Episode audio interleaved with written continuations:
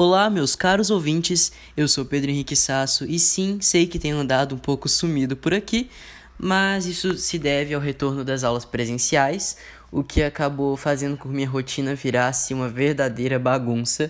Mas cá estou eu com um novo episódio, dessa vez é mais relacionado a temas e tópicos que eu tenho estudado no, no IFET. Bom, então o tema de hoje é o realismo e naturalismo. Esse podcast aqui vai ser baseado no, nos slides elaborados pela minha professora, doutora Roberta Vetti. Espero que esteja pronunciando certo. Enfim, vamos lá. O realismo foi um movimento artístico e literário surgido nas últimas décadas do século XIX na Europa, mais especificamente na França, em reação ao romantismo.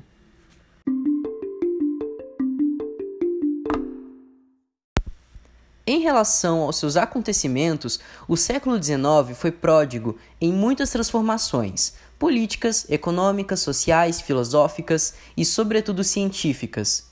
Essas mudanças determinaram os rumos do século XX e obrigaram a reformulação de várias perspectivas, tidas como fundamentais até então. Esse movimento literário foi incentivado pela Revolução Industrial, na segunda metade do século XIX onde nós podemos ver uma substituição da aristocracia pela burguesia e do espiritualismo romântico pelo cientificismo e materialismo. Basicamente, a ciência e o realismo.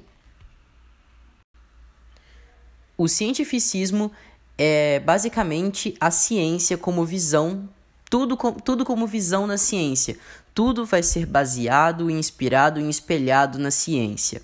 Houve publicação de A Origem das Espécies de Charles Darwin e o ambiente determinava o ser. Houve também, foi bem marcado pelo positivismo, corrente filosófica que trata sobre a realidade dos fatos. E um grande influente é, nessa corrente filosófica foi Augusto Comte.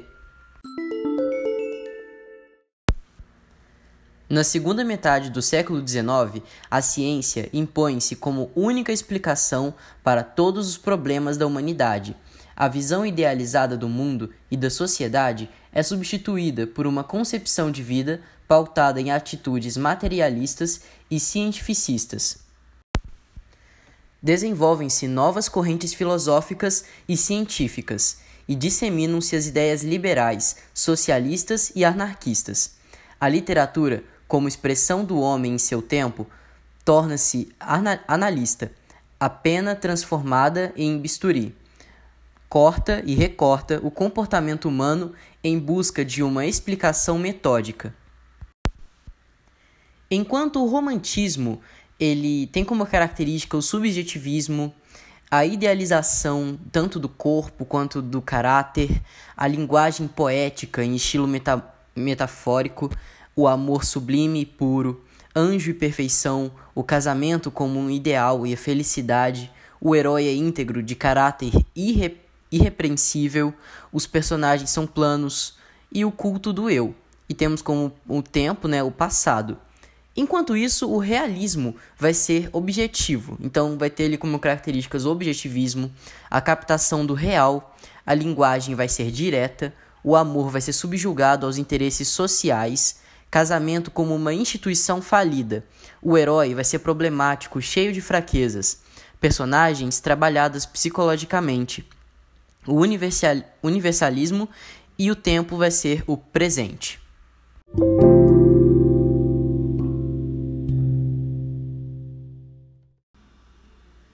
O contexto histórico do Brasil foi narrado pela abolição dos tráficos de negros, emigrantes europeus, telégrafo, e os primeiros jornais.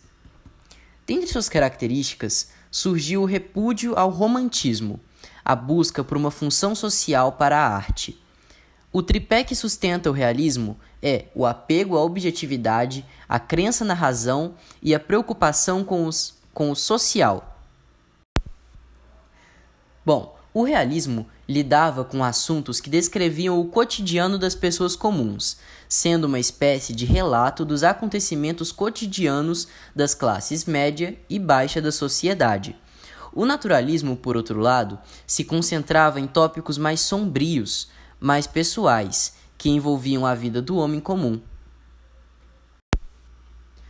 Há de se entender que todo naturalista é realista, todavia, nem todo realista é naturalista.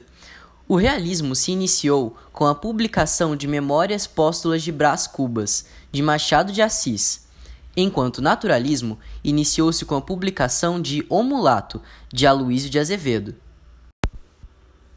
Na visão de mundo do naturalismo, a concepção do homem é instintivo e há comparações com animais e vegetais.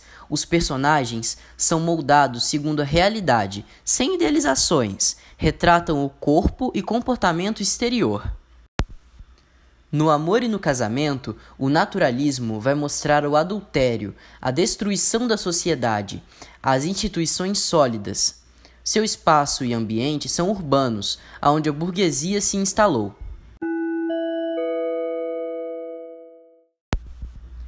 O tempo no naturalismo é o tempo real, nada de viajar conforme o romantismo, devagar. Enredo: sempre ações de conflitos ob obedecendo à lógica.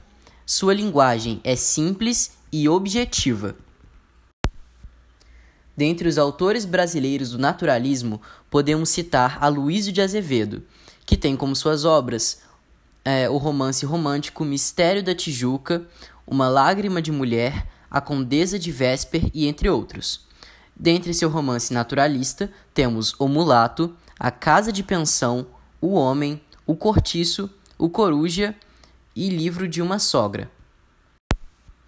Outro autor é Machado de Assis, Dentre sua, sua prosa de romance realista, nós temos A Ressurreição, A Mão e a Luva, Helena e Aya Garcia. E entre seus romances naturalistas, nós temos Memórias Póstumas de Brás Cubas, Dom Casmurro, Quincas Borba, Esau e Jacó e Memorial de Aires. Então foi isso, meus caros ouvintes. Espero que tenham gostado e principalmente aprendido e, bom, até o próximo episódio. Tchau!